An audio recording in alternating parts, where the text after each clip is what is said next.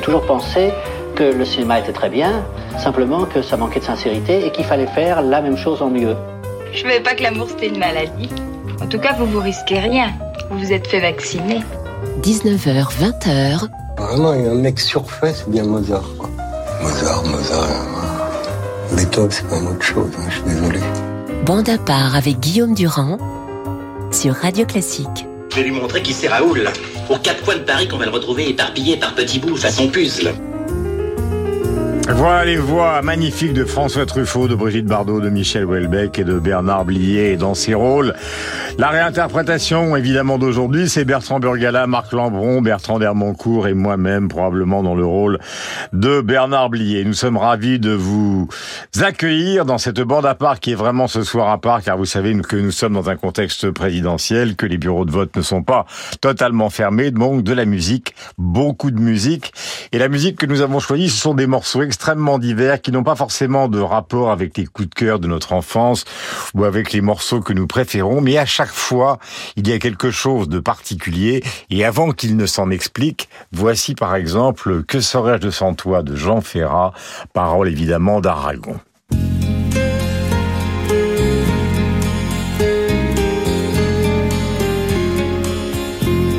Que serais-je sans toi qui vins à ma rencontre?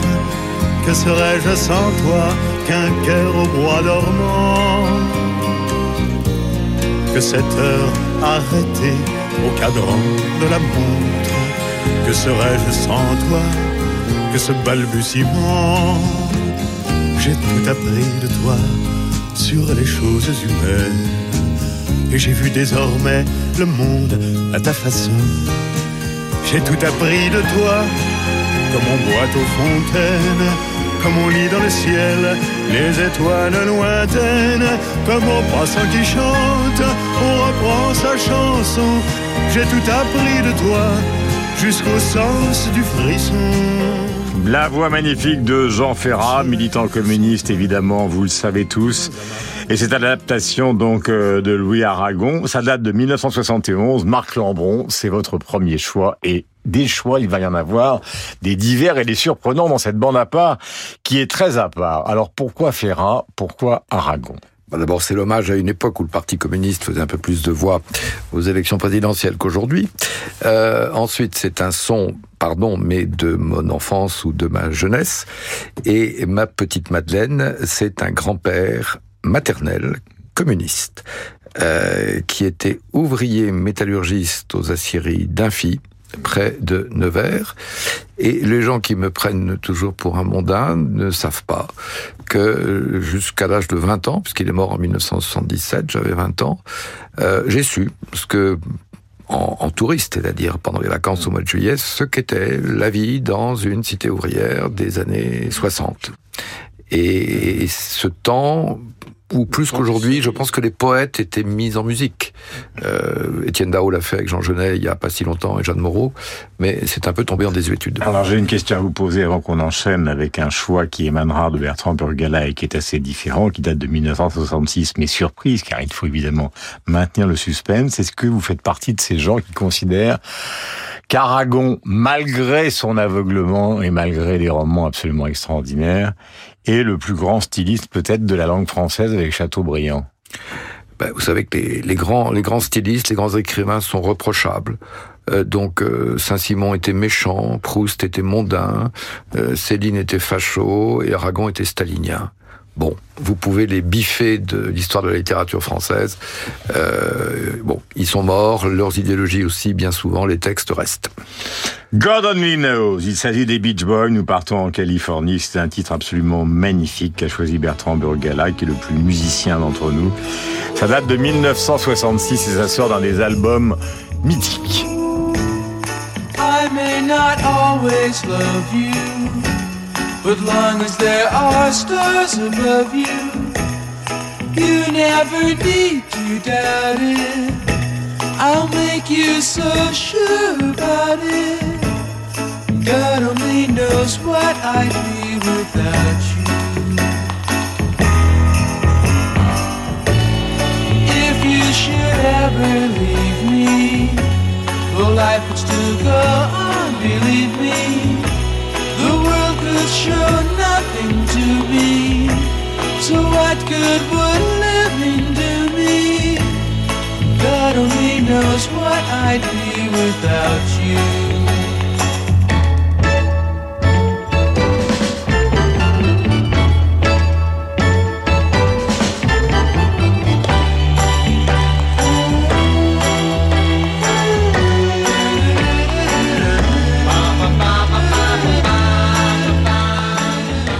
Salut mon cher Bertrand, God only knows, ces voix qui sont les voix des anges, après avoir, après avoir parlé, évoqué donc euh, le passé poétique, car il y eut un passé poétique euh, malgré la tragédie du XXe siècle du Parti communiste. Alors ça, on est dans un tout autre monde, on est en Californie, les arrangements sont complexes, les voix de cette famille Wilson sonne comme euh, une harmonie parfaite, un petit peu comme les Beatles. Hein, c'est ce qui les caractérise et, qui les rapproche. Pourquoi vous avez choisi ce titre? J'ai choisi ce titre parce que c'est un des plus beaux morceaux, je trouve, de, de, la pop et que Brian Wilson est un des créateurs les euh, les plus formidables et qui a réussi qui a réussi à faire des choses à la fois populaires et extrêmement sophistiquées. Et ce disque, il est aussi très important parce qu'il y avait une compétition à l'époque entre les Beach Boys et les Beatles et une émulation qui était très positive. Il s'admirait beaucoup. Et euh, les, les, Beatles avaient fait des, disques très innovants avec Revolver, Rubber Soul. Et, et Brian Wilson disait, il faut que je fasse mieux. Il voulait faire ces espèces de symphonies de poche, ces hymnes à Dieu, à l'adolescence qui étaient magnifiques. Et quand, quand, euh, mais sauf que quand il a fait cet album Pet Sounds, qui est un chef-d'œuvre, qui est vraiment très très beau, le groupe, la maison de disques, Capitol, personne n'aimait ce disque. Mhm. Et, euh, et euh, mais, je vous ai réservé aussi une surprise pour un titre archi célèbre de la soul. C'est exactement la même chose. Mais en revanche, euh, et mais, mais Paul McCartney, lui, a trouvé ça génial et il a dit il faut qu'on fasse mieux. Et ils ont fait Sgt Pepper. Et Pet ça a été un échec, Sgt Pepper, et, c'est là où le timing parfois est très important parce que quand on écoute les deux, on va pas faire une guerre euh, Stones, Beatles, euh, Pet Et pour moi, euh, c'est pas le meilleur album des, des Beatles, Sgt Pepper, mais il a réussi tout d'un coup à symboliser une époque. Mais le disque enfin moi que j'ai le plus de plaisir à réécouter aujourd'hui, euh, c'est Pet Sound, c'est c'est merveilleux. Et ce God Only Knows qui date de 66. Nous allons passer à la musique classique, celle que nous aimons, mais toutes les musiques sont classiques à partir du moment elles sont réussies. Bertrand Hermoncourt, mon cher Bertrand, je rappelle que vous êtes quand même le directeur de la musique de cette bien-aimée station qui obtient, qui obtient et qui enregistre de très bons résultats. Alors, il s'agit, c'est probablement pour me faire plaisir que vous avez fait ce choix de mon compositeur euh, fétiche, Maurice Ravel. C'est la valse qui date de 1920. Euh, c'est l'orchestre de Cleveland qui a longtemps été dirigé par Pierre Boulez. Et après, vous allez nous expliquer pourquoi.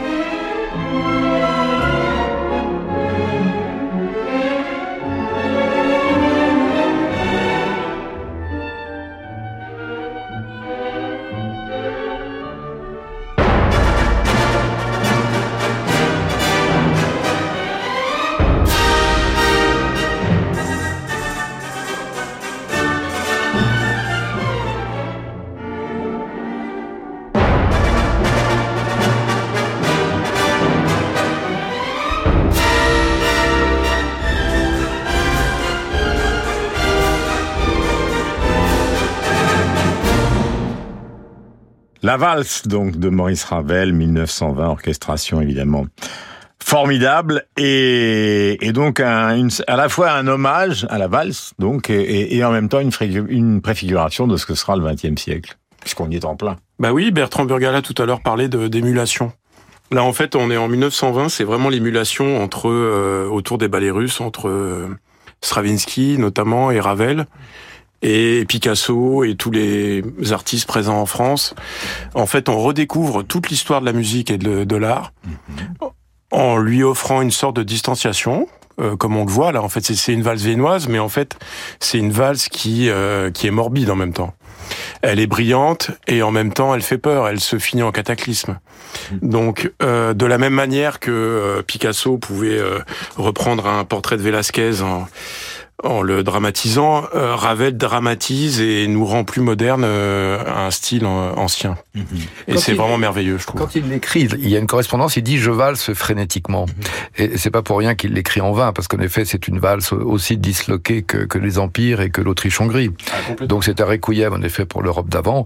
Et puis, euh, c'est il y a quelque chose de cubiste dans cette musique et, qui annonce les chaos à, à venir. Et ce qui est aussi assez paradoxal et, et, assez fascinant dans la version qu'on vient d'écouter parce que je l'ai pas choisi par hasard. C'est pas seulement pour vous faire plaisir, euh, mon cher Guillaume. Mhm. C'est aussi pour faire plaisir aux auditeurs. Surtout. Euh, en choisissant cette version que je trouve extrêmement sensuelle et et avec justement le, le, le tact qu'il faut et la, la, bonne distanciation, une sorte d'élégance, de sensualité vraiment remarquable de Pierre Boulez.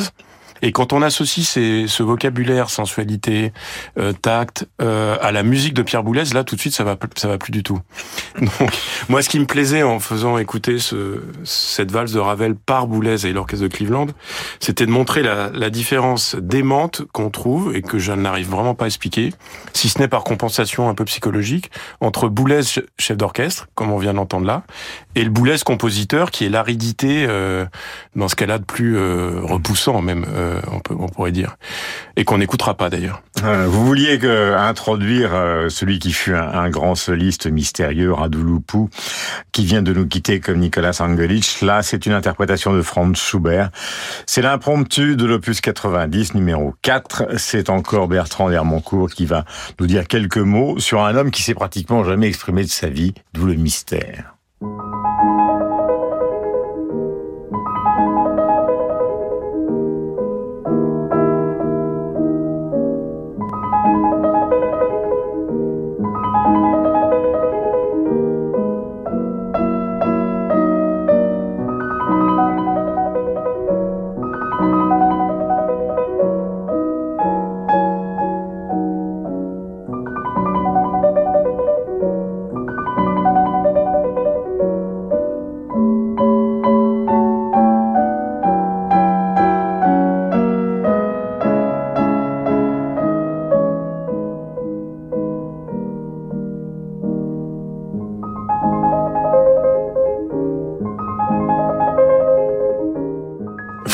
Extraordinaire. Je disais personnage mystérieux, barbu, admirateur de Glenn Gould, qui était un peu comme lui justement un retiré de la musique. Ça veut pas dire qu'il était retiré justement euh, des concerts, mais c'est vrai qu'il a peu dit. Euh, et qui vient de nous quitter. Donc il est ermite. On n'avait plus de nouvelles de lui depuis des années. Il était retiré de la vie musicale. Euh, et pour lui, la musique était une, une, forme de souffrance. Mais là, on n'entend pas du tout ça, évidemment, dans l'extrait qu'on vient d'entendre, l'impromptu de Schubert. Mais euh, je crois qu'à la fois sa vie d'ermite et d'homme totalement retiré, je pense qu'il savait même pas que les réseaux sociaux existaient. Et puis de, de, musiciens complètement hors du temps, qui jouaient que de la musique romantique, qui, qui, a dû jouer 400 fois dans sa vie le concerto de Schumann et qui voulait pas en apprendre un autre, euh, et tellement hors du temps qu'il était vraiment un contemporain euh, majeur. Mmh. et puis ce toucher merveilleux qui a fait qu'on a dit qu'il était un poète.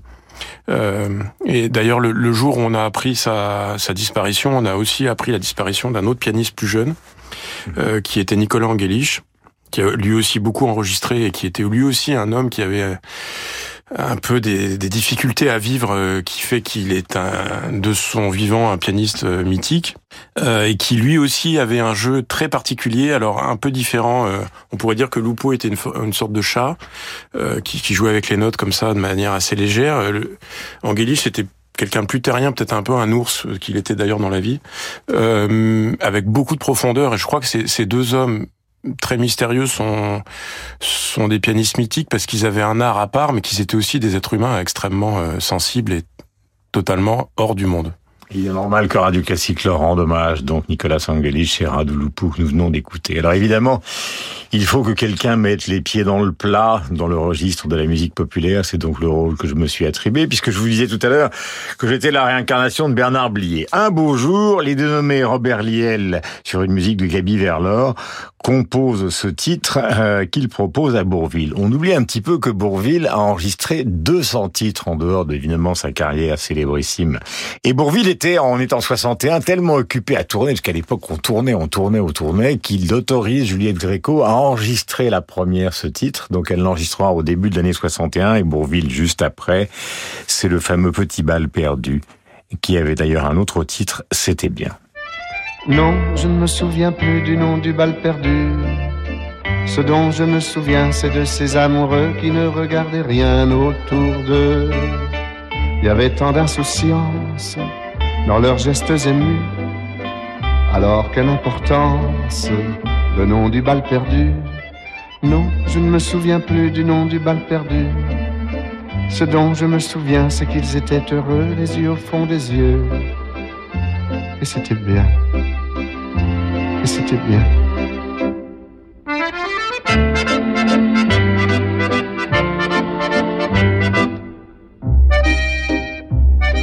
Ils buvaient dans le même verre, toujours sans se quitter des yeux. Ils faisaient la même prière d'être toujours, toujours heureux. Parmi les gravats, ils souriaient dans ce petit bal qui s'appelait, qui s'appelait, qui s'appelait, qui s'appelait. Euh, Non, je ne me souviens plus du nom du bal perdu. Ce dont je me souviens, c'est de ces amoureux qui ne regardaient rien autour d'eux.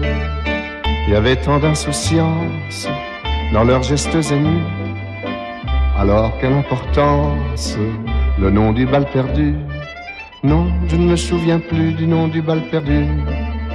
Ce dont je me souviens, c'est qu'ils étaient heureux, les yeux au fond des yeux. Et c'était bien.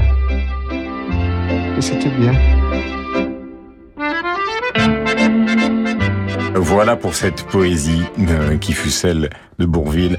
Je rappelle toujours que Bourville, euh, pour beaucoup de gens, euh, ont évidemment le Cornio, la Grande Badrouille, mais des, des, des, des, dizaines de films.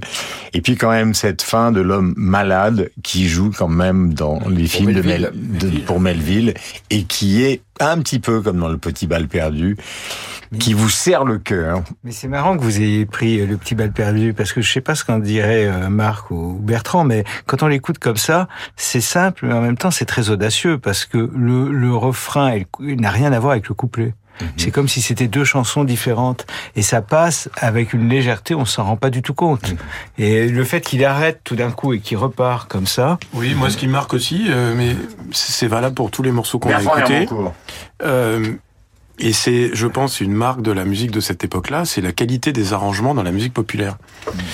En fait, les gens qui faisaient ces arrangements, on en a cité quelques noms, c'était des gens qui avaient une formation de conservatoire et qui faisaient ça euh, parfois par-dessus la jambe, parfois pas du tout. Gaby mais Verlor, avec un, présent. un, un vrai métier un- absolument incroyable, quoi. Moi, ce Quand on dit que c'est fluide, c'est pas facile de rendre une musique fluide. C'est c'est comme la littérature, c'est pas facile, Marc, hein, n'est-ce pas? Moi, ce que ça m'évoque, c'est que de grands acteurs français sont allés d'abord à l'école du, du musical. Alors, c'est vrai de, de Gabin, c'est vrai d'Arletty, c'est vrai de Montand, De c'est De Funès, qui était et c'est pianiste de c'est bar. vrai de Funès, c'est vrai de Bourville. Et de tout cela, le seul qui a persisté dans la chanson, finalement, durablement, c'est Montand. Olivier Messiaen, on change totalement de, de, de domaine. Et d'ailleurs, je l'ai choisi comme ça, ce, cette émission, c'est de pouvoir euh, créer des chocs. Euh, c'est Bertrand Burgala qui, a- qui a choisi ce prélude qui s'appelle La Colombe, qui date de 1928, avec un pianiste particulier, Olivier Messiaen, le voici.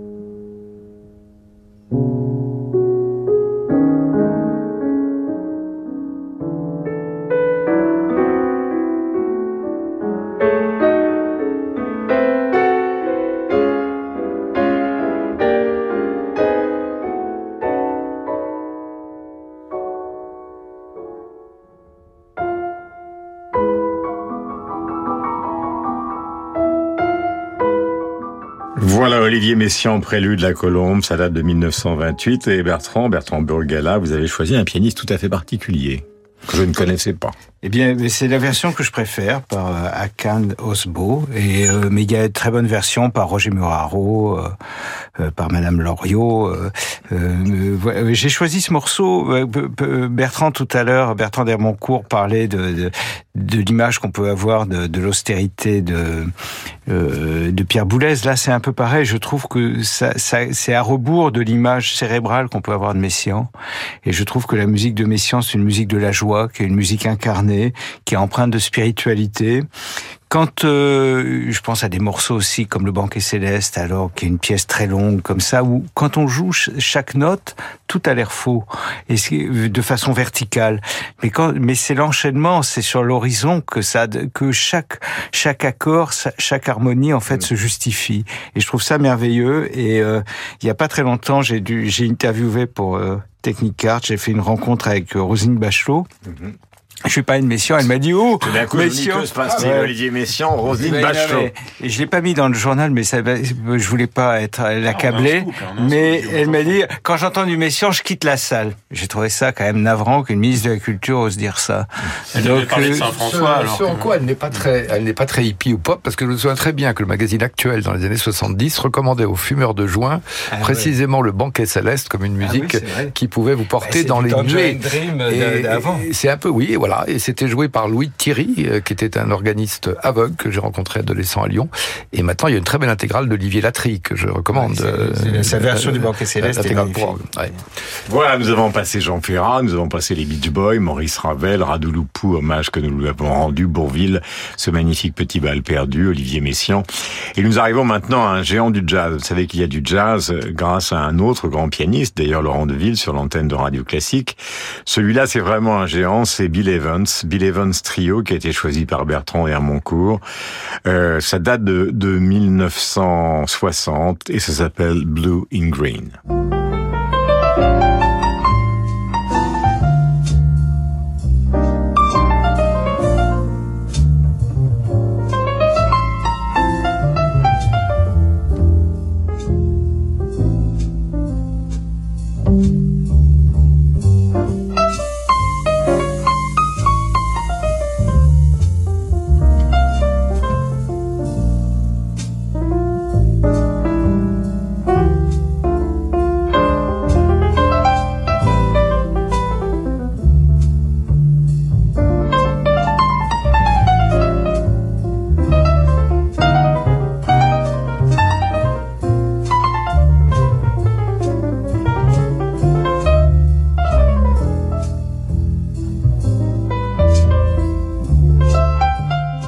Philippe Beau, notre bien-aimé producteur, est en, en extase devant le choix euh, de Bertrand, Bill Evans Trio, Blue and Green, donc ça date de 1960. On peut dire... euh, c'est une évidence que c'est un des plus grands pianistes de jazz de l'histoire euh, du jazz. On peut dire aussi qu'il était très influencé par la musique française. On peut dire aussi qu'il pousse à la fois à la rêverie et à une certaine forme de concentration. Donc, Mais vous dites garçon- tout, Guillaume, donc c'est pénible pour Non, vous non, non, non, pas du tout. C'est tellement juste. Et je l'ai choisi justement parce qu'il était euh, donc là avec son trio habituel, euh, absolument génial et totalement équilibré entre la batterie qu'on entend à peine, là, cette contrebasse qui soutient euh, la, la main gauche et puis ce- ces harmonies de bussiste. On n'est pas très loin de Messiaen finalement. C'est Paul Motian, la batterie ou- Exactement. Et Scott, Et Scott Lafaro. Scott Lafaro, Voilà. qui n'a pas vécu longtemps. Non, mais qui était génial. Néanmoins, euh, et effectivement, c'est le point de rencontre entre la, la musique savante euh, de tradition classique, enfin française, impressionniste, euh, Ravel, Debussy, Stravinsky, et le, le jazz et la musique noire américaine. Et euh, il y a une anecdote, moi, que j'aime beaucoup, qui est pas très connue, c'est que euh, ce morceau qui a été composé par Bill Evans lui-même pour l'album Kind of Blue, de, le plus célèbre de, de Miles Davis, deux ans avant, a été écrit parce que Miles Davis et euh, Bill Evans avaient acheté un disque un an avant qui était qui venait de sortir, qui était un disque du pianiste italien Michelangeli qui a interprété sur une face le concerto en sol euh, de Maurice Ravel et sur l'autre face le quatrième de Rachmaninoff. Dans des interprétations très diaphanes, très précises, très belles. Euh, et ils étaient tellement sidérés par l'interprétation et par la musique qu'ils découvraient les, les deux, euh, que je crois que toute cette musique-là, le jazz modal, le jazz répétitif, impressionniste, euh, harmonique, est sorti de là. Donc euh, je trouve qu'on boucle un peu la boucle euh, en parlant de Ravel et de, du jazz et, des Beach Boys. Et finalement, toute cette musique-là est la même musique. Michelangeli, Michelangeli était aussi le, le, le beau-père temporaire de Carla Bruni, mais ça n'a probablement rien à voir, ni aucune influence sur sa ça musique. m'étonne pas qu'ils soient intervenus sur ce thème. Il s'agit de Marc Lambron. Nous sommes avec Bertrand Burgala, Marc Lambron, Bertrand Dermoncourt et votre serviteur. Nous allons marquer une première pause dans Bande à part. Cette fois-ci, évidemment, nous, nous méritons le titre emprunté à ce film de Godard, car c'est une émission particulière où nous diffusons des musiques qui ne sont pas forcément celles de nos enfances, qui ne sont pas forcément les musiques que vous préférez, mais qui prouvent, qui montrent toutes, pardonnez-moi, un intérêt particulier, celle qu'a choisi Marc Lambron. Alors c'est un rebours absolu de ce que fut sa jeune carrière d'étudiant brillant, lui le normalien, lui l'énarque, euh, lui l'agrégé de lettres, puisqu'il s'agira de... Ah, mais attendez un peu. Cet été, partez avec Radio Classique pour les plus grands festivals et événements musicaux de France et d'Europe. Du Festival de Bayreuth au Festival lyrique d'Aix-en-Provence, des arènes de Vérone au Festival Rossini de Pesaro, vivez les plus belles émotions de la musique en compagnie d'artistes exceptionnels et de conférenciers passionnants. Réservez vite votre séjour musical Radio Classique avec Intermed, le spécialiste du voyage culturel, au 01 40 08 50 40 ou sur www.intermed.com. La 30e édition du Festival international de violoncelle de Beauvais, c'est ça. Mais aussi redécouvrir Bach à la loupe grâce à la pédale magique d'Amandine Robillard. Savourez de grands concerts avec le Quatuor Artis, Edgar Moreau, Emmanuel Bertrand, Gary Hoffman, Claire Désert, Pascal Amoyel, les musiciens du Louvre, voyager avec le duo Brady et dévorer l'humour classique jazz ou rock de Duel Opus 3. Festival international de violoncelle de Beauvais du 13 au 22 mai. Tout sur festivalvioloncellebeauvais.com.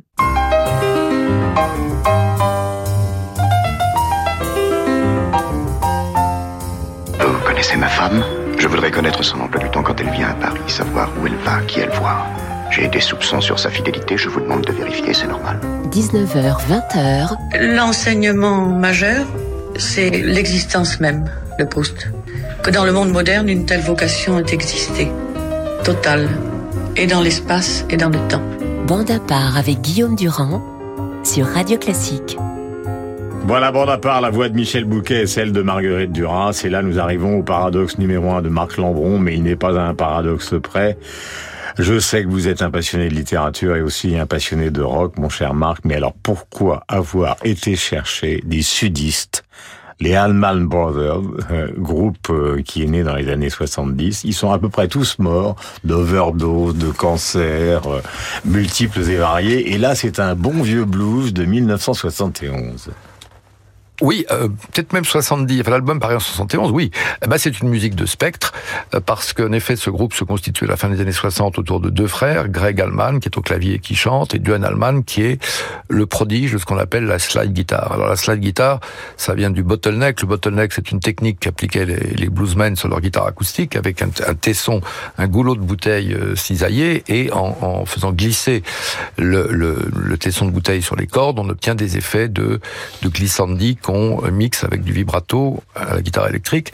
Et, donc, euh, Duane Allman en était le, le, maître après des grands bluesmen comme Elmore James ou, euh, ou Muddy Waters, qui est un très bon joueur de, de, de slide. Donc là, vous allez entendre euh, Fillmore East 1970, le disque paraît en 71. Et euh, vous allez entendre que le, la slide, à la fois c'est un instrument de solo, parce qu'il y a toujours un solo dans un morceau de blues rock, mais en même temps c'est un instrument d'ornement qui vient en, en guipure autour de la voix de, de, son frère et avec une grande musicalité euh, fluide et comme une voix euh, instrumentale sur la voix humaine. Voilà, il y a toujours un groupe qui tourne actuellement dans le monde entier qui s'appelle les Allman Brothers, même s'il n'y a pratiquement plus euh, de membres d'origine. Il faut rappeler que, puisque les Rolling Stones vont se produire à Paris dans peu de temps, que celui qui tient un peu la baraque, contrairement à ce qu'on croit souvent, c'est Chuck Lowell, qui est le pianiste qui est derrière les Rolling Stones, ceux qu'on voit sur scène et qu'on connaît, c'est Mick Jagger, Keith Richards et Ron Wood. Et il est à l'origine un des fondateurs, justement, des Allman Brothers. Voici ce blues, Statesboro Blues 71.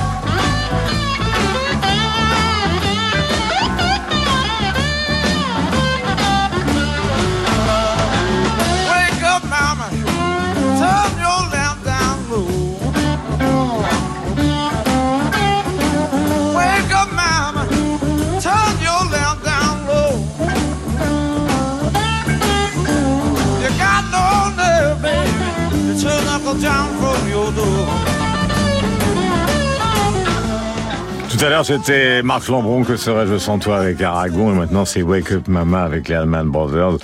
Groupe phénoménal. D'ailleurs, il faut savoir que Duane Allman, à un moment, a joué avec Derek and the Dominoes, c'est-à-dire le groupe aussi d'un des plus grands guitaristes, bien que Bertrand Burgala ne le supporte pas. Il s'agit évidemment euh, d'Eric Clapton. Alors moi, j'ai apporté... Leila, qui n'aurait pas été le même sans, sans la présence de Duane Allman. Je vous ai choisi un morceau qui est, à mon avis, un chef-d'œuvre absolu, qui date de 71, qui est un morceau de Marvin Gaye, qui, vous savez, a été tué par son père. Marvin Gaye, donc, euh, monument de la soul music, et, et qui donc enregistre cet album.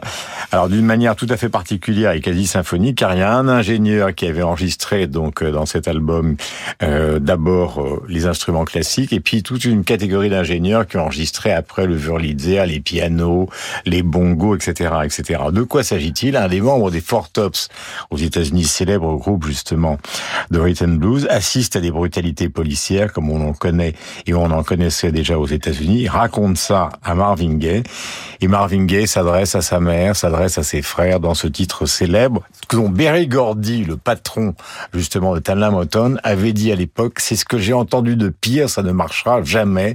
Ça a été le carton absolu de la Tamla Motown. Je peux, je peux dire, rajouter quelque chose juste avant. Écoutez la ligne de basse de James Emerson, parce qu'elle est absolument prodigieuse. Il fallait que Burgala soit Non, là. mais je veux le dire parce que Mais si je tu- le dis après, on leur, euh, On fera pas attention. on, on fera pas, on pourra pas réécouter. Voilà, c'est un chef-d'œuvre. Mother, mother, there's too many of you crying. Brother, brother, brother, there's far too many of you dying. You know we've got to find a way to bring some loving here today. Yeah. Father, Father, we don't need to escalate. You see, war is not the answer, for only love can conquer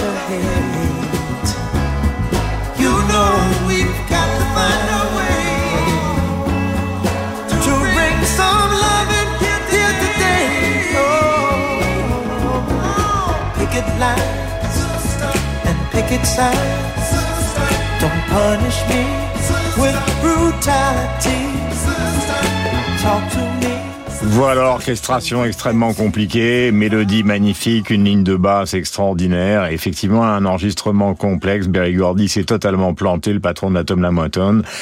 Ça a été un carton absolu. Vous savez qu'ils ont vécu la famille un petit peu en Belgique, puisqu'il a fallu que Marvin Gaye, qui passait par des hauts et par des bas à cause de la drogue et à cause du fait qu'il est resté collé à un père avec qui il ne s'entendait pas, qui voulait qu'il n'enregistre que des gospels, eh bien le père a fini par lui mettre euh, trois balles dans la tête. Et voici ce qu'il a dit à son frère, ou plutôt ce que le frère a révélé.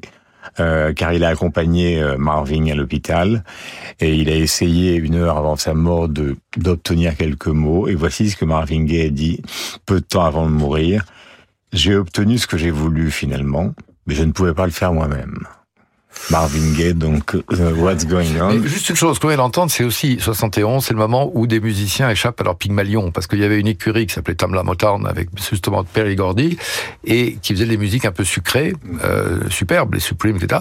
Et là, il y a plusieurs artistes, les, les Temptations qui passent à de la soul psychédélique, Marvin Gaye qui passe à de la soul politique, et Stevie Wonder avec Talking Book qui euh, a mué, parce que c'était le Little Stevie Wonder qui n'a plus sa voix d'enfant, euh, et qui passe à autre chose. Et, et, et au fond, certain euh, Michael Jackson va peut-être suivre plus tard le même chemin. Voilà, en tout cas, le disque a été un succès phénoménal. Et je vais enchaîner, c'est mon privilège, avec le thème d'ascenseur pour l'échafaud en 1957. Alors, Louis Malle a 25 ans, c'est un film avec Jeanne Moreau, vous connaissez l'histoire avec euh, Maurice Ronet, ils sont amants, on assassine le mari de Jeanne Moreau. Et puis euh, Maurice Ronet a cette idée idiote, c'est qu'il veut aller effacer un indice, donc il remonte par l'ascenseur. Et c'est tout le film qui démarre car il reste coincé dans l'ascenseur. Miles Davis est à Paris, il a enregistré un disque qui a très bien marché, qui s'appelle Miles Ahead. Auparavant, il a, il a viré de son groupe euh, deux musiciens célèbres, dont John Coltrane, car il considérait qu'ils étaient trop défoncés. Et le voilà à Paris. On lui montre quelques bouts du film. Et il a, avec des musiciens que je vais citer, enregistré ce chef-d'œuvre absolu qui est édité, réédité, puis réédité, qui remportera à peu près tous les grands prix euh, de la musique. C'est entièrement improvisé. Vous trouverez Barney Willem, René Utréger, Pierre Michelot, Kenny Clark. Et donc voici ce générique d'ascenseur pour l'échafaud, là encore chef-d'œuvre.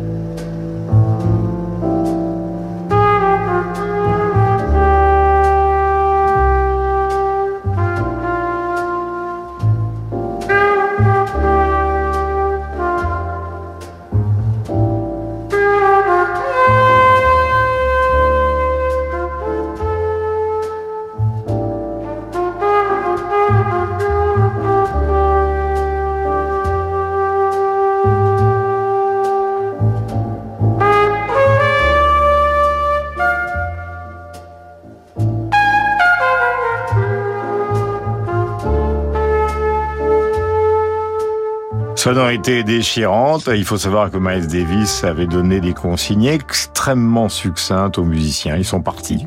Tout ça s'est déroulé, euh, si ma mémoire est bonne, donc le film est sorti en 58. Et donc, ça a été enregistré en une nuit, donc en 1957. Il faut écouter, euh, Guillaume, la, la version euh, Fontana euh, avec l'ensemble des morceaux. On la trouve facilement euh, sur tous les sites de stream. Parce qu'en fait, notamment ce générique là, qui est le morceau plus connu et certainement le plus beau, mais en fait, on s'aperçoit qu'il y a une réverbération démente qui a été mise en post-production, mhm. mais que dans l'enregistrement original qui a été retrouvé et qui figure sur euh, sur cette version longue, le morceau est aussi intense, mais sans ce côté artificiel de, et très cinématographique. On est plus dans le studio avec les, les musiciens aussi, donc c'est vraiment une BO à écouter en entier. Il faut aussi dire que c'est un roman vécu, parce que autour de Jeanne Moreau, il y a trois hommes dont elle a été proche, qui sont Roger Nimier, Miles Davis, Louis Malle. Et, Roger Nimier, qui est le, le co-auteur du, co du scénario Il y, a une histoire que j'aime bien, elle est très rapide, sur euh, Louis Malle, qui était un héritier béguin. Et un jour, on lui demande, dans les années 60, qu'est-ce que quel film feriez-vous si vous aviez 10 millions de francs? Il dit, je les ai. Moi, ce qui m'intéresse toujours quand je, à propos de cette musique et de Miles Davis, c'est, je me dis pourquoi c'est, pourquoi c'est lui qui a gagné d'une certaine façon? Parce qu'à la même époque, il y avait des musiciens de jazz exceptionnels, il y en avait plein. Hmm c'est un peu comme dans la peinture, pourquoi c'est Picasso, pourquoi c'est pas un autre? Et c'est très mystérieux pour moi, parce qu'il y a aussi la notion de charme. Au même moment, il y a Martial Solal euh, euh, qui a fait la musique d'À bout de, souffle, euh, bout de souffle, Maxime Sori a fait Adieu Philippines, il y a eu beaucoup de choses. Et il y avait beaucoup de musiciens, mais je pense que ce qui a fait le, enfin la force de Miles c'est une forme de quelque chose de très euh, très sec, très net. Et c'est ce que vous racontez sur les séances. C'est tout d'un coup, euh, parce que, enfin voilà. Moi, je crois que le côté Picasso, c'est sa polymorphie. C'est-à-dire qu'il commence avec Charlie Parker et le bop, il fait du jazz modal. Après, il va, il va muter, et puis il va aller vers le jazz rock, et puis il va, il va, il va, finir, euh, oui, il mute comme Picasso sans cesse. Et il y a une chose particulière, car il faut souvent revenir euh, à l'autobiographie ou en tout cas aux événements personnels pour expliquer euh, ce que l'on entend. C'est-à-dire quand même quelque chose de dramatique. Miles Davis venait de se faire opérer de la gorge. Et toute sa vie, il portera cette blessure qui, évidemment, pour un trompettiste, est quand même euh, la blessure ultime de faire une carrière aussi magnifique avec un handicap qui était quand même relativement considérable. Bertrand Vermoncourt, notre bien-aimé patron, est l'homme des paradoxes, car vous allez entendre David Bowie, ou plutôt vous n'allez pas entendre David Bowie, car c'est un des titres de Bowie de l'album Low, où le chanteur ne chante pas. Ça s'appelle Art Decade.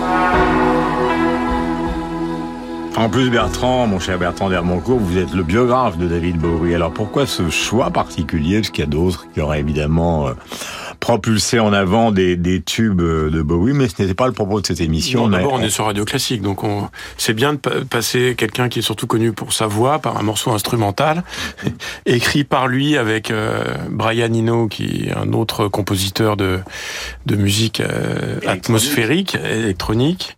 Euh, et puis c'est un moment clé dans la carrière de Bowie, donc je pensais que c'était aussi intéressant d'en d'en parler un tout petit peu. Mais il faut le faire. Alors, Alors d'abord, c'est c'est un morceau qui fait partie d'un album qui s'appelle L'eau, qui est considéré comme un, un le, le premier euh, de sa trilogie dite berlinoise, bien qu'il soit enregistré à Paris.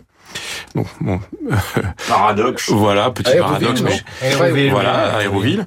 Euh, et c'est un album très particulier parce que lui aussi, il a deux phases très différentes. Il a une phase pop euh, qui est une sorte de préfiguration de la wave. Donc on est en 1976. Euh, Très novateur, mais c'est des chansons euh, inspirées un peu par le blues à la façon de Bowie. Et il a une autre face là qui était vraiment euh, assez révolutionnaire à l'époque, où Bowie s'est inspiré de la musique planante allemande dont Bertrand Burgala parlait tout à l'heure à propos de Messiaen. Donc vous voyez qu'on est en train de faire des passerelles un peu bizarres entre tout, mais elles existent. Et euh, donc il y a une face entière sur cet album qui est de la musique instrumentale, atmosphérique, euh, euh, avec des instruments euh, comme les synthétiseurs, euh, les petites boîtes à rythme qu'on a entendues, avec un travail du son incroyable qui est dû à Brian Eno et qui euh, inspirera à son tour des compositeurs qu'on aime bien Radio Classique comme Philippe Glass qui en fera une symphonie dans les années 90. Voilà, Donc c'est ce, cette espèce de, de côté Picasso, Miles Davis, euh, Maurice Ravel, euh, Bill Evans. C'est que des artistes en fait polymorphes qui auront euh, capté des choses, euh, qui auront inspiré d'autres artistes. Et avec des musiciens qui parfois se revisitent eux-mêmes parce que il a, il a rejoué assez tardivement en 2002. On trouve ça, je crois, sur YouTube à, Montreux. Et il rejoue, il se met à rejouer l'intégralité de l'album avec un, un tout nouvel orchestre. Et ça passe bien. Et ça passe très bien. Et ce qui, ce qui est intéressant c'est- qu'on voit, euh, et effectivement, à chaque fois, il a des admirations, des influences, et il en fait tout à fait autre chose. Donc, quand il écoute de la musique électronique allemande, ce qu'il fait ne ressemble absolument pas, ni à, enfin, à aucun de ces groupes-là. Et l'autre chose, moi, que je trouve remarquable quand on l'écoute, c'est que aucun des sons n'est identifiable. C'est-à-dire que il y a le seul disque, moi, qui me fait cet effet-là après, qui est un disque tellement euh, froid, tellement commercial dans, dans le bon sens, c'est le thriller de Michael Jackson où on a, moi je n'arrive plus à entendre des instruments. Je me dis pas tiens c'est un synthé, tiens c'est quelque chose. Ça a été tellement retravaillé et là il arrive à faire avec des instruments organiques quelle- une musique où on se dit pas tiens c'est un synthé, c'est un piano, c'est quelque chose et, et puis le résultat est très beau. Enfin chaque son est extraordinaire. Ça, ça vient, ça vient en relâche d'une de l'année 76, qui est une année extrêmement cocaïnée, où il va faire un grand album, euh, le, le, le, Duke- le Thin White Duke. Euh, et oui, c'est un temps où, euh, rétrospectivement, il disait c'est c'est une époque où je me mettais devant la télévision pendant des heures en essayant de faire, de changer de chaîne mentalement par les ondes. Évidemment, il n'y arrivait pas, mais c'est dire s'il était euh, perché.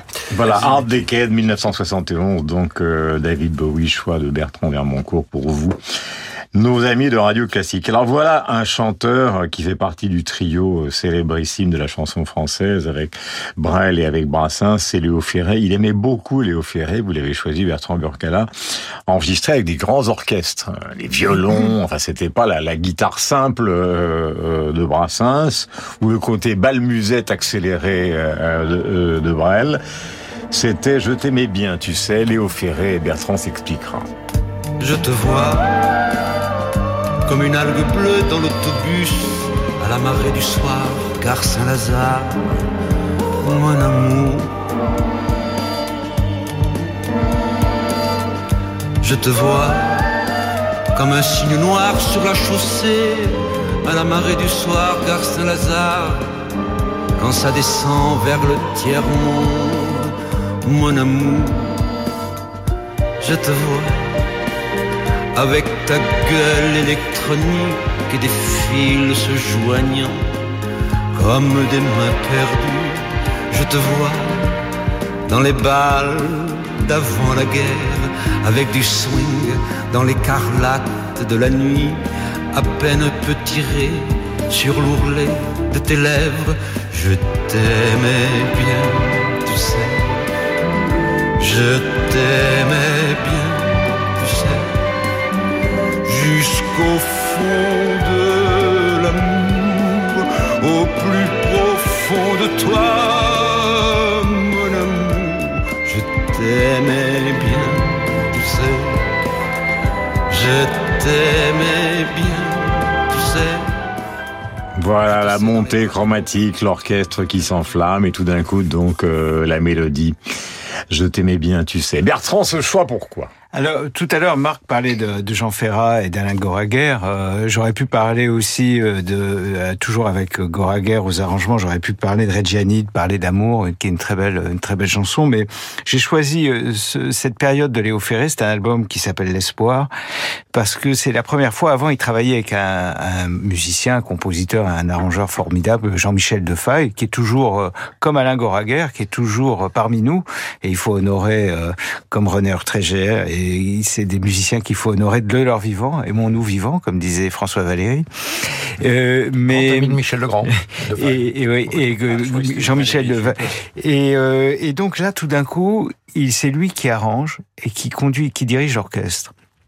Et je me souviens qu'à l'époque, j'étais enfant, mais les gens étaient très très narquois avec lui, très. Euh, on disait, il est mégalo, il, euh, il maintenant, il est sur scène, il chante en dirigeant l'orchestre, euh, et je trouve que c'est de la chanson ravelienne. Enfin, c'est d'une, de, c'est très très beau. Toute cette période-là, il y a des Et chansons merveilleuses et, et, et, absolument. Et moi, ça a été une découverte tardive parce que pour moi, quand j'avais 10-15 ans, Léo Ferré, un peu comme ben, c'était un peu ce, ce qu'aimaient les parents, les, les professeurs. Il y avait un truc un peu de culture officielle et on recherchait parfois autre chose. Et je suis euh, une, fois France Inter, une émission de Pierre Bouteiller, je suis tombé sur la solitude avec. Et je venais de faire un disque avec Welbeck et je me suis rendu compte que tout ce qu'on avait essayé de faire, ben, 30 ans avant, Ferré l'avait fait merveilleusement. Et euh, cette fusion justement du texte et de, de la musique. Et euh, voilà, je trouve ça superbe. Voilà, Il la donne- voilà. C'est un disque exploit. D'ailleurs, il y a Ivry, Gi- Ivry Gitlis qui est au violon. C'est Janine de Valenne qui, qui fait la, la voix et enregistré chez Barclay. Voilà, et on entend l'émotion même de Bertrand à propos justement de ce titre magnifique euh, de Léo Ferré. Je t'aimais bien, tu sais. Mon cher Marc Lambon, nous revenons à vous, nous retournons au jazz. Alors là, on est dans le jazz classique puisqu'il s'agit euh, du talent exceptionnel de quelqu'un que vous allez entendre euh, immédiatement. Il s'agit de Ben Webster et le titre s'appelle Stardust.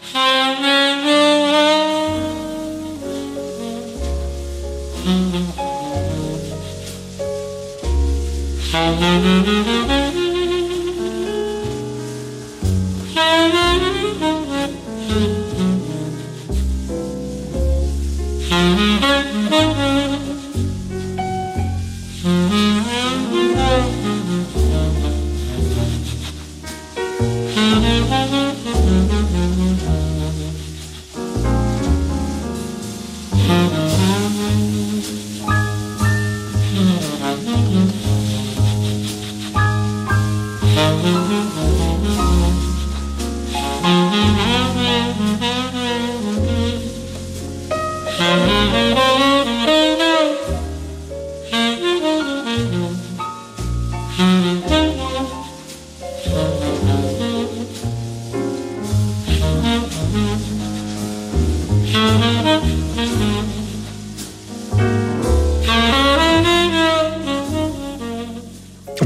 presque au même moment que la rage euh, du tout jeune Ben John Coltrane, voici Ben Webster dans la, dans la série de ces saxophonistes américains dont le, comment dire, dont la suavité, je parlais par exemple de gens comme Lester Young, est absolument phénoménale. J'ai un peu joué du saxophone ténor, je peux vous dire que pour arriver à ce résultat, c'est-à-dire à, à cette espèce de, de frémissement de l'anche et en même temps de cet instrument imposant, il faut avoir un talent phénoménal.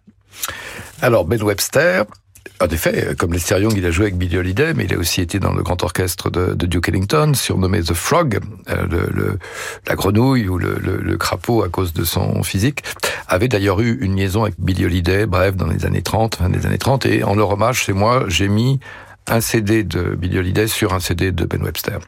Alors, Et alors euh, et ben alors comme ça, une- Ça bouge encore.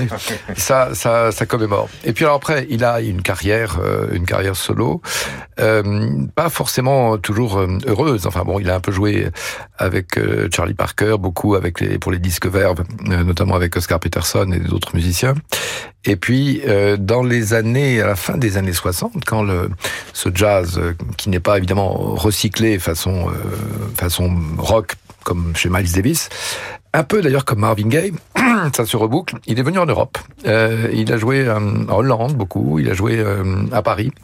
Et donc il y a un, crépuscule de, de, ce son dont vous aurez remarqué que il incorpore le souffle, c'est-à-dire qu'il y a un jeu avec avec l'anche de, de, l'instrument où il laisse filtrer en, en, fin de souffle comme une sorte de, vibration qui, qui s'incorpore dans dans le velouté de la de la mélodie. Voilà Ben Webster, et puisque vous parlez justement de, de cette musique qui parfois peut être euh, ultra sensuelle et en même temps légèrement sépulcrale, d'où l'intérêt pour vous d'enchaîner sur un autre choix, Marc Lambron, il s'agit de l'aube funèbre maçonnique de Mozart.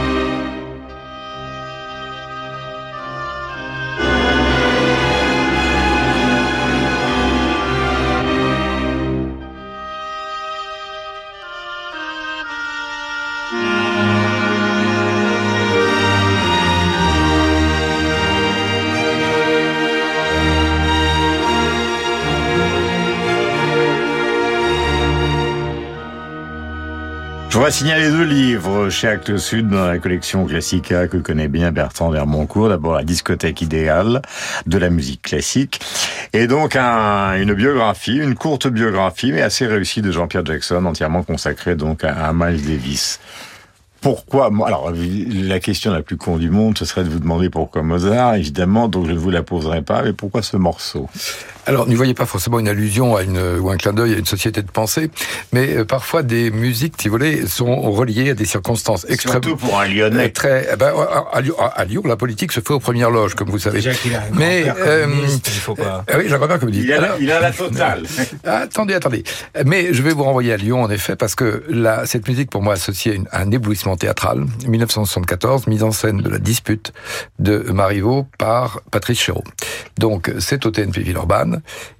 Et euh, magnifique décor néoclassique de, de Richard Peduzzi, Peduzzi euh, des jeunes acteurs, Alain Libolt, euh, Hermine Caragueuse, euh, Laurence Bourdil et Hugues Kester, euh, la brésilienne Norma Bengel, et au tout début, sur le proscenium, au milieu de fumigènes, c'est le début où le théâtre euh, les années 70 commençait à être euh, accessoirisé avec de, de la fumée, s'avançait Roland Bertin euh, en, en costume, en, en tuxedo, en smoking, très très dame de Shanghai comme ça, pour dire le prologue de la, la pièce de, de, de Marivaux. qui Qui n'avait pas, a priori, qui n'avait pas qui- fondamentalement le même euh, physique que la dame de Shanghai, Roland Bertin. Non, elle semblait plus à son père. Mais euh, Pierre Bertin, grand grand acteur et, et grand ami des musiciens du Bœuf sur le toit. Sur le toit. Mais euh, oui, donc il s'avançait, il disait le et, et Chéreau envoyait cette euh, musique funèbre maçonnique de Mozart, qui est une, comme une sorte de mini requiem, puisque je crois qu'il l'a écrit pour deux de ses amis aristocrates qui appartenaient à à la même loge. Donc euh, donc c'est pour Chéreau, voilà. Et, c'est pour euh, Marivaux, et c'est pour la dispute, et c'est pour ce souvenir éblouissant auquel cette musique était euh, mêlée en, en ouverture.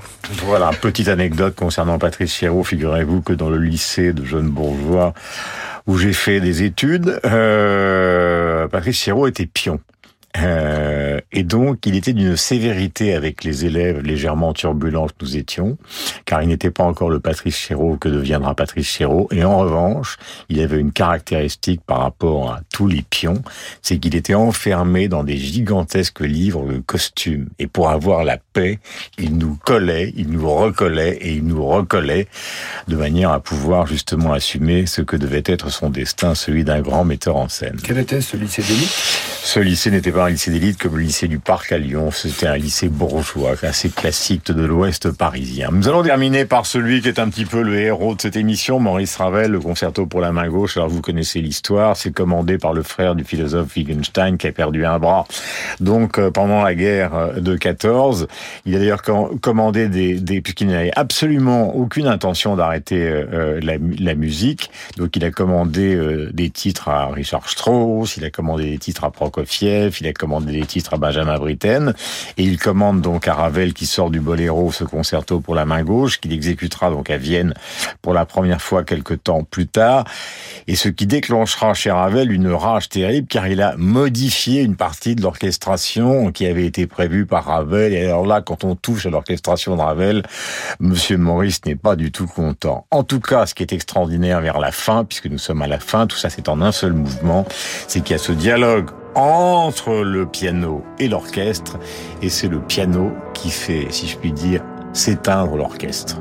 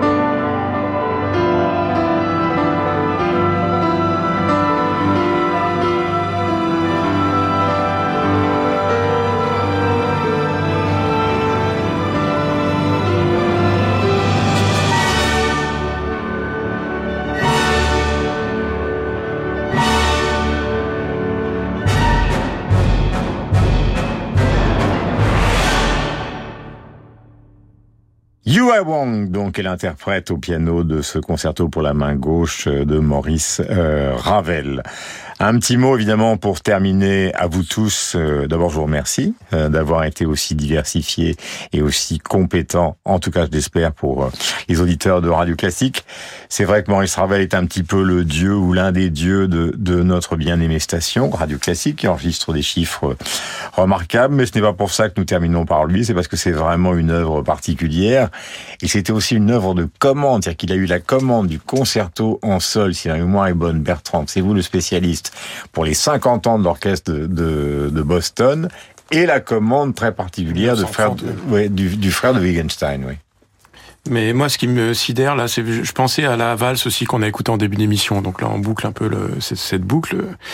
Euh, ça sonne quand même très français. Moi, c'est la première chose euh, qui, qui me vient, cette transparence, cette clarté. Je pense qu'on pourrait dire que c'est un accent. Euh, de Ravel, un accent français, comme euh, quand on parle le français, et, nous-mêmes, euh, comme on le sait, quand les Français parlent les langues étrangères, on a un accent très pointu. C'est une musique pointue, en fait. Là, on l'entend bien dans ce final. on l'entend c'est très marquant. Chez Rameau, chez Ravel, à mon avis. Exactement. Ça commence par Ra dans les deux Tout cas. À fait. Bertrand, vous voulez dire quelque chose avant que cette émission ne se termine? Je n'ai rien à ajouter à part vous remercier. C'est un joie Ce qui est bien dans cette émission, c'est les goûts des autres. Alors vraiment, on découvre des choses et c'est délicieux d'avoir leur musique dans les oreilles. Et quand vous regarderez donc sur les différentes interprétations de ce concerto pour la main gauche, il y a quelque chose qui est saisissant, c'est de voir ce que les pianistes qui ont deux bras font du bras qui ne fait rien. Car vous en avez qui se le, qui se le mettent derrière le dos pour l'empêcher de faire quelque chose. Service à la française. Vous, en avez qui laissent traîner. Enfin, on sent que ça leur pose un problème quand même absolument phénoménal. après, ils ont 5 ans de tendinite assurée. si, si jamais ils font une avec. C'est terrible. Bande à part, comme tous les dimanches sur l'antenne de Radio Classique, entre 19h et 20h. Euh, voilà. C'est de la musique. D'abord de la musique sur l'antenne de Radio Classique.